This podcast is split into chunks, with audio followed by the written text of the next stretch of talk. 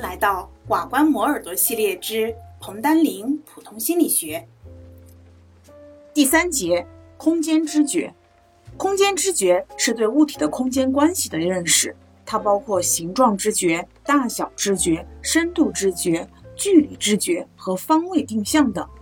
空间知觉在人和周围环境的相互作用当中有重要的作用。如果我们不能认识物体的形状、大小、距离、方位等等的空间特性，我们就不能正常的生存。我们先来看第一，形状知觉。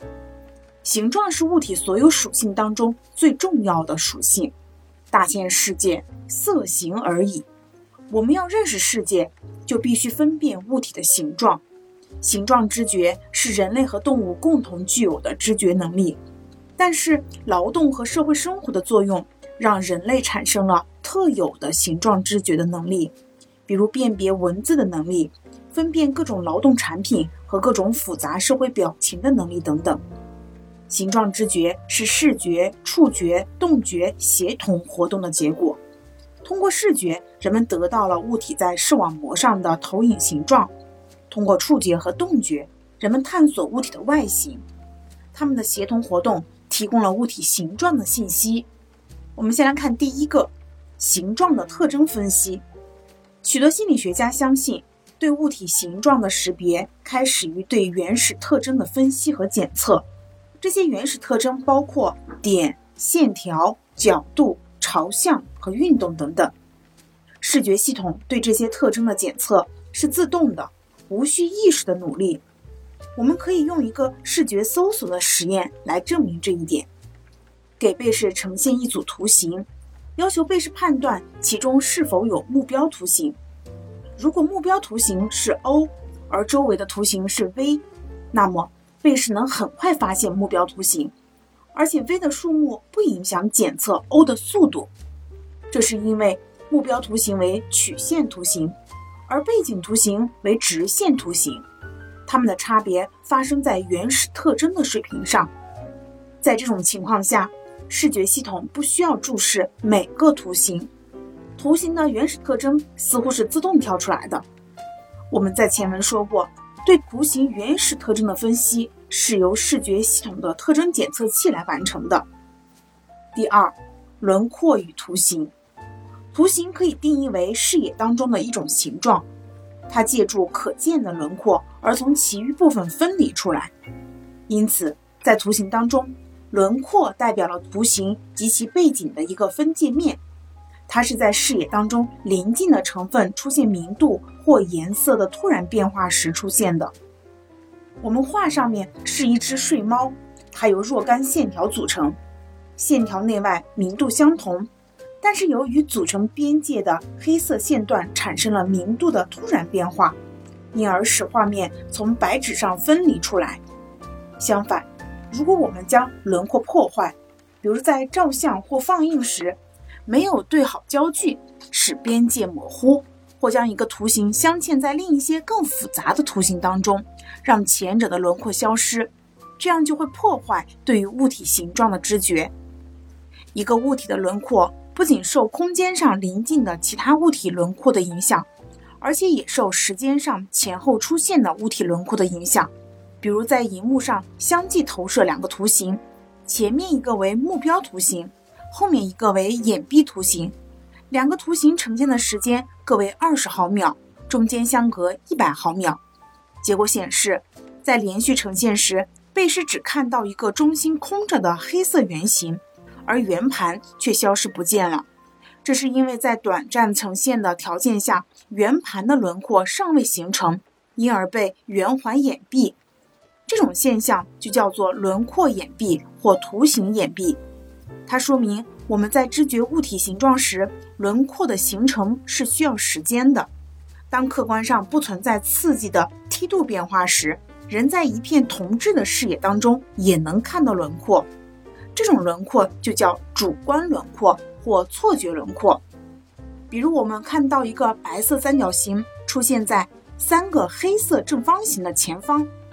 这个时候，我们就看到了一个白色的长方形，有时候还会看到一个黑色的圆形，有时候也会看到一个黑色的三角形。有人认为，主观轮廓表现了视觉系统的一个特点。当视野当中出现不完整因素时，视觉系统倾向于把它们整合起来，变成比较简单、稳定、正规化的图形。也有人认为，主观轮廓是由于明度对比产生的。第三，图形的组成。视野当中哪些成分容易组成一个图形呢？二十世纪初以来，心理学家对这一个问题进行过一系列的研究，提出了如下一些图形组织的原则：第一，临近性，在其他条件相同时，空间上彼此接近的部分容易组成图形，称为临近性；第二，相似性，视野当中具有相似性的成分容易组成图形。第三，对称性，视野当中对称的部分容易组成图形，称为对称性。第四，良好连续，具有良好连续的几条线段容易组成图形。第五，共同命运，一些随机排列的小圆圈，当其中某一些成分按共同方向运动或变化，因而具有共同命运时。就会把它们看成是一个完整的图形。第六，封闭视野当中封闭的线段容易组成图形。七，线条朝向，线条朝向方向相同时就难以分开，容易组成图形。第八，简单性，视野当中具有简单结构的部分容易组成图形。第四，形状识别。人利用已有的知识经验和当前获得的信息，确定知觉到的形状是什么，就叫做形状识别。这是比特征分析更高的一个阶段。形状识别要求我们对复合特征进行加工，主要包括了物体识别、面孔识别和文字识别等等。人是如何识别物体的呢？一些心理学家认为，物体识别基于对构成物体的基本成分的分析。比如三角形、圆柱形、锥形、弧形、结合点等等，这些成分相互结合起来，就形成了众多物体的形状。比如一个茶杯和一个水桶的形状，都是由一个圆柱形和一个弧形结合形成的，但由于结合的方式不同，形成了不同物体的形状。研究发现，人对物体的识别只需要根据物体少量的关键性成分。而不必确认其全部成分，在这些关键性成分当中，结合点有重要的作用。面孔识别有别于物体识别。心理学的研究表明，面孔常常被表彰为一个整体。面孔识别主要依赖于眼睛、鼻子、嘴巴等等的空间关系。人类自出生起就对面孔识别有着独特的偏好，不同文化背景下的面孔识别也存在差异。研究面孔识别不仅对探讨 Word 通道的加工机制有重要的理论意义，而且对研究计算机的模式识别、测谎和公安侦查工作也有重要的应用价值。第三个是文字识别，它是依赖于对文字的特征分析。无论看到的是印刷体还是手写体，无论每个词的字体字号，它们在视网膜上的投射位置如何改变。人的视觉系统都可以毫不费力地在二百五十毫秒内完成对文字的识别。认知神经科学的研究发现，文字识别可能存在专门的自行加工区，也就是左侧梭状回。在文字的作用下，该区的激活不受意识的控制，也不受左右视野呈现方式的影响。二十世纪末，凯里等人在一项研究当中比较了不同形状识别的脑机制。研究中采用了三种材料：词汇、可命名的物体线条图形和不熟悉的面孔。要求被试有意识地记住所呈现的图形，并在随后的记忆检测当中检查记忆的效果。结果发现，三种图形都激活了背侧额叶和颞中回，但不同图形在两半球间引起了不同的激活模式。词汇显示了大脑左侧的优势。不熟悉的面孔显示了右侧的优势，可命名的物体线条图形在大脑两半球引起了相同的激活。结果说明，词汇识别要求更多的左半球参与，面孔识别要求更多的右半球参与，而一般的物体识别要求两半球共同参与，这就是形状识别。我们来看第五个，注意在形状知觉当中的作用。注意在形状知觉当中是有重要的作用的。当你的注意指向某个物体时，对周围其他的物体就可能视而不见。这种现象就叫做不注意盲视，就是由于不注意刺激物而引起的一种盲视现象。在一项研究当中，西芒斯等人给被试呈现了两个球队的影片，其中一个球队穿着黑色运动衫，另一个球队穿着白色运动衫。被试的任务是数出一个球队内部球员之间传递了多少个球，而忽略另一个球队。在这些被试数球的时候，一个穿着大猩猩服装的人走进球队中间，面对镜头使劲地捶胸脯，然后走出镜头。结果发现有一半人没有看到这个穿猩猩服装的人。同样，在驾车的时候打电话也会引起不注意盲视，这时你可能看不见附近的汽车或者行人，从而引起车祸。在形状知觉的研究当中。还有一个非常重要的理论问题，就是人脑如何将不同的特征联合在一起的问题，在神经科学和心理学当中叫做特征捆绑问题。现代的一些研究认为，在特征整合当中，注意起着非常重要的作用。在没有注意参加时，特征可能是游离的，因而可能出现错误的结合；在注意的参与下，人可能知觉到事物的整体。病人 R.M 对于呈现在面前的两个物体，由于不能很好的运用注意力，也就是他只能注视一个物体而忽视另一个物体，因而就会导致识别错误，也就是捆绑错误。我们再来看第六个，眼动和形状知觉。在形状知觉当中，眼动具有重要的意义。眼动可分两大类，一类是微小的、不随意的眼动。另一类是随意的较大的眼动，比如眼跳和追踪等等。微跳对于维持视觉印象、避免视网膜因注视而产生的局部适应是有重要的意义的。如果用稳定网像的技术，使某一物体的投影始终落在视网膜的一个固定位置上，从而排除眼球的微跳，那么人们看到的图形最初很清晰。然后很快就会模糊，最后趋于消失，只留下一个均匀的灰色视野。可见，微跳一开始虽然对感知物体形状没有作用，但对维持物体形状知觉的稳定性是有作用的。眼跳是另一种重要的眼动，它是眼睛从一个注视点到另一个注视点的单个运动。眼跳发生在以下三种情况下：用眼睛搜索要观察的物体。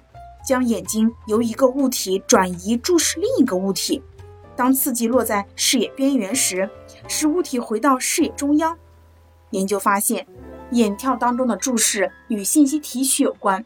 当我们观看一张图片时，眼睛的注视点总是集中在图形的轮廓部位或不能预测的不寻常的细节上，而眼跳则保证了对新的信息的提取。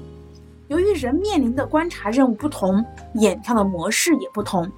让被试观察一幅家庭图片，如果要求被试估计这个家庭的经济状况，那么他的注视点便集中在了室内的家具和妇女的服装上。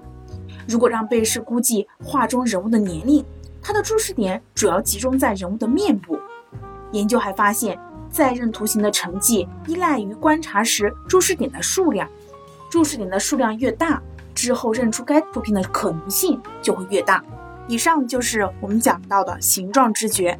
我们来看第二个大点：大小知觉。我们知觉物体的大小和物体在视网膜上投影的大小以及知觉距离，它都有关系。视网膜成像，它的大小遵循着几何投影的规律。距离远，同一物体的视像小；距离近，同一物体的视像大。由于视觉的大小跟知觉距离有关，因此人不能仅仅依靠视像的大小来判断物体的大小。在距离相等时，视像大说明物体大；视像小说明物体小。在视像恒定时，距离大说明物体大，距离小说明物体小。也就是说，我们在知觉物体大小时，似乎不自觉地解决了大小跟距离的关系。这就是大小距离不变假设。物体大小知觉受到很多因素的影响，首先对物体的熟悉度会影响大小知觉。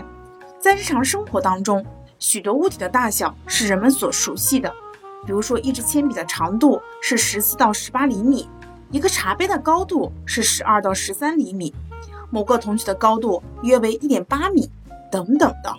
当物体距离改变时，虽然视网膜成像的大小随之改变，但熟悉度的大小让我们能够准确地知觉到物体的实际大小。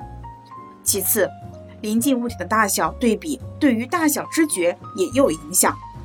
当两个实际大小相等的物体，其中一个物体处在细小物体的包围当中，而另一个物体处在较大物体的包围当中，我们知觉到的物体大小是不一样的。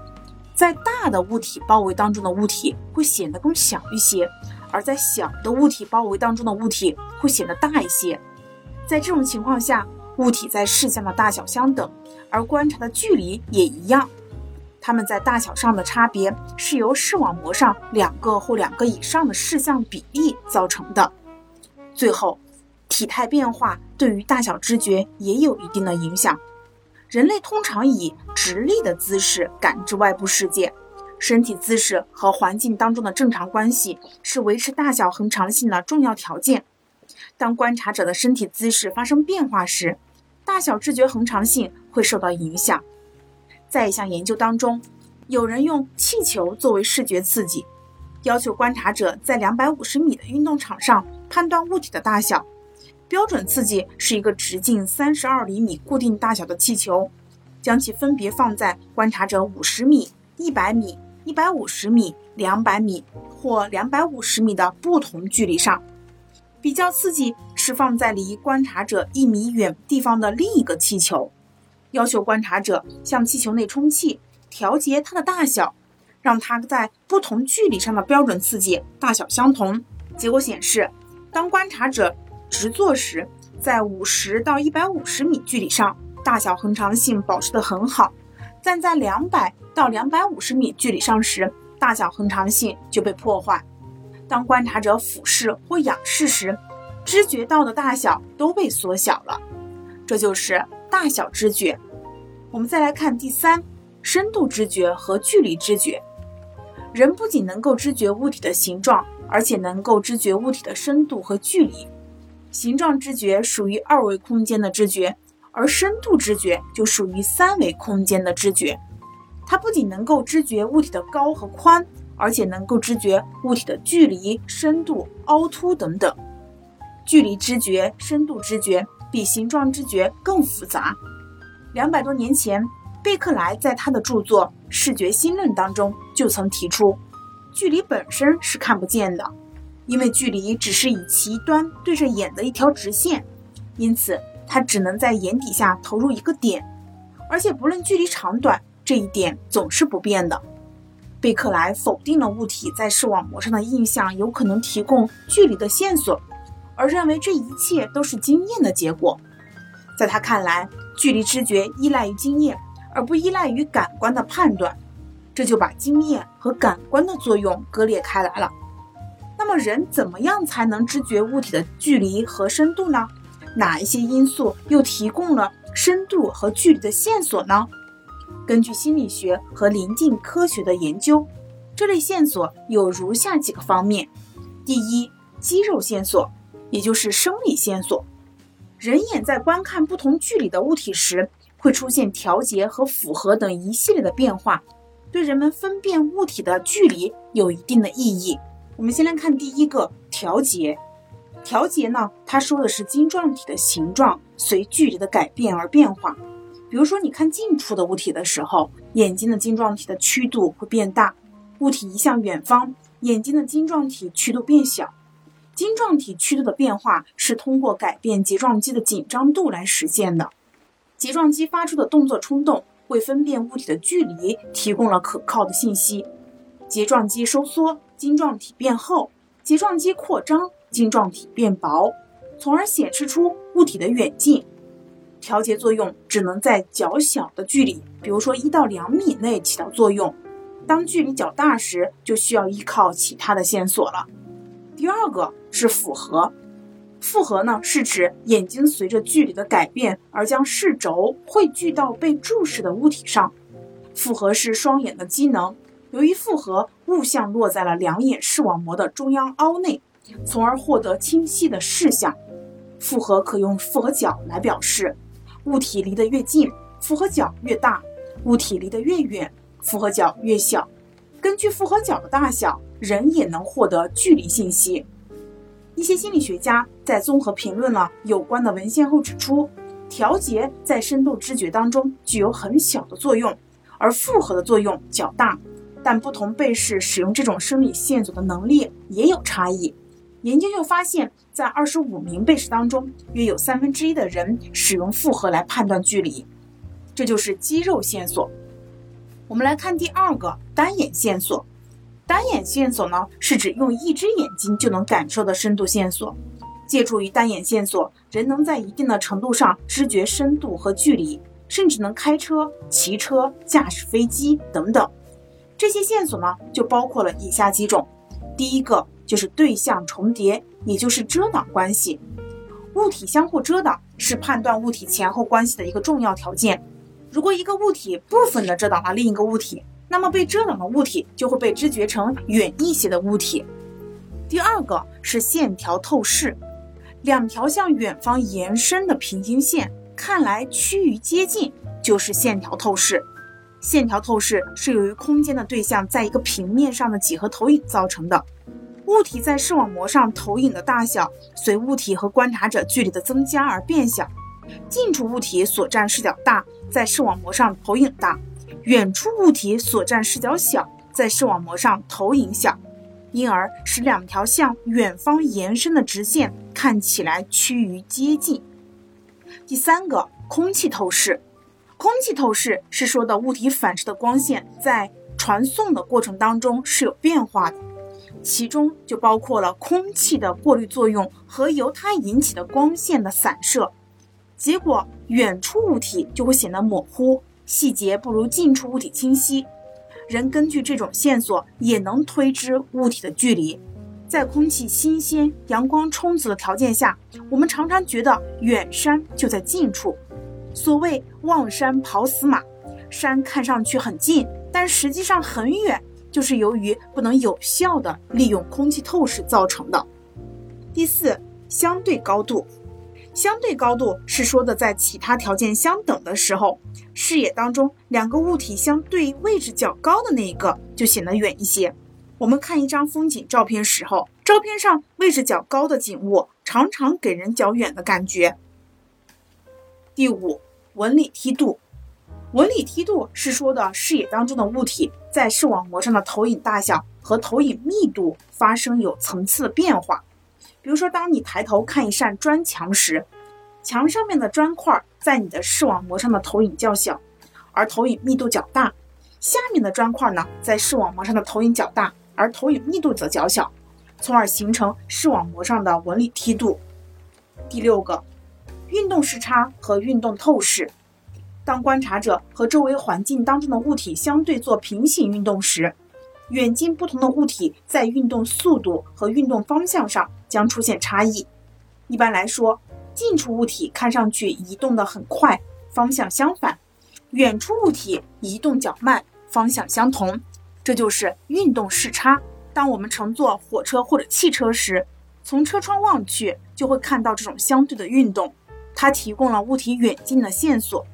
运动视差是由于在同一时间内。距离不同的物体在视网膜上运动的范围不同，近处物体视角大，在视网膜上运动的范围大；而远处物体视角小，在视网膜上运动的范围就小，因而会产生不同的速度印象。当观察者向前移动时，视野当中的景物也会连续活动，近处物体流动的速度大，远处物体流动的速度小，这种现象就叫做运动透视。第三。双眼线索、双眼视差，人知觉物体的距离和深度主要依赖于两眼提供的线索，就叫双眼视差。人有两只眼睛，它们之间大约相隔六十五毫米。当我们观看一个物体，两眼视轴符合在这个物体上时，物体的视像将落在两眼视网膜的对应点上。这时，如果将两眼视网膜重叠起来，它们的视像会重合在一起，也就是会看到单一清晰的物体。当视像落在视网膜非对应部位，而且差别不大时，人就会看到深度跟距离。随着两眼视差进一步的加大，人就会看到双向。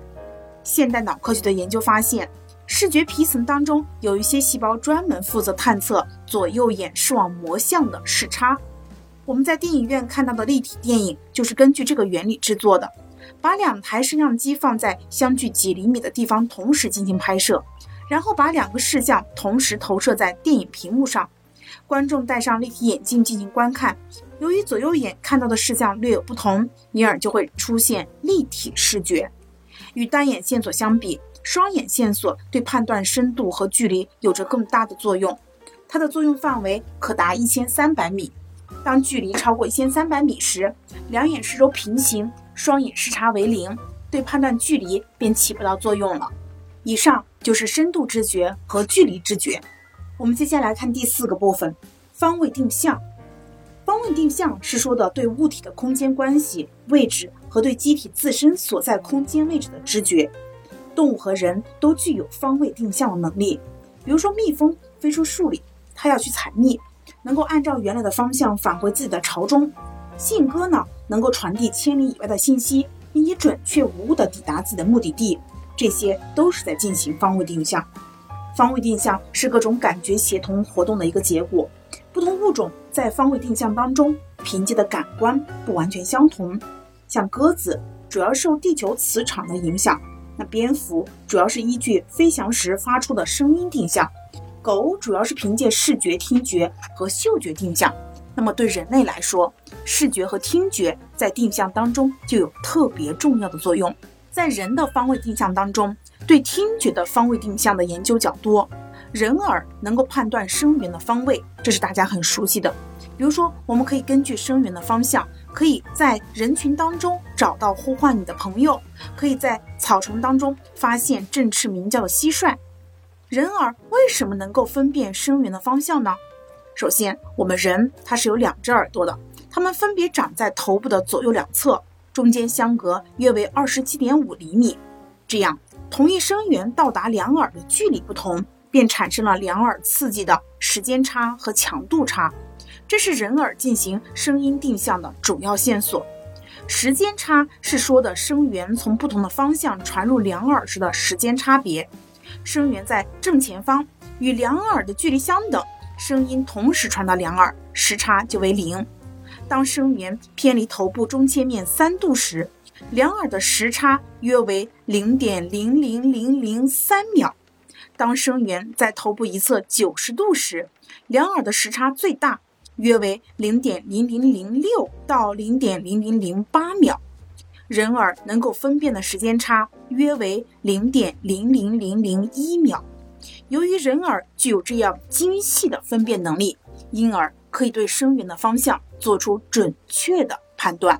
第二就是强度差。强度差呢，是说同一声源从不同的方向传到两耳时，在两耳造成的强度差别。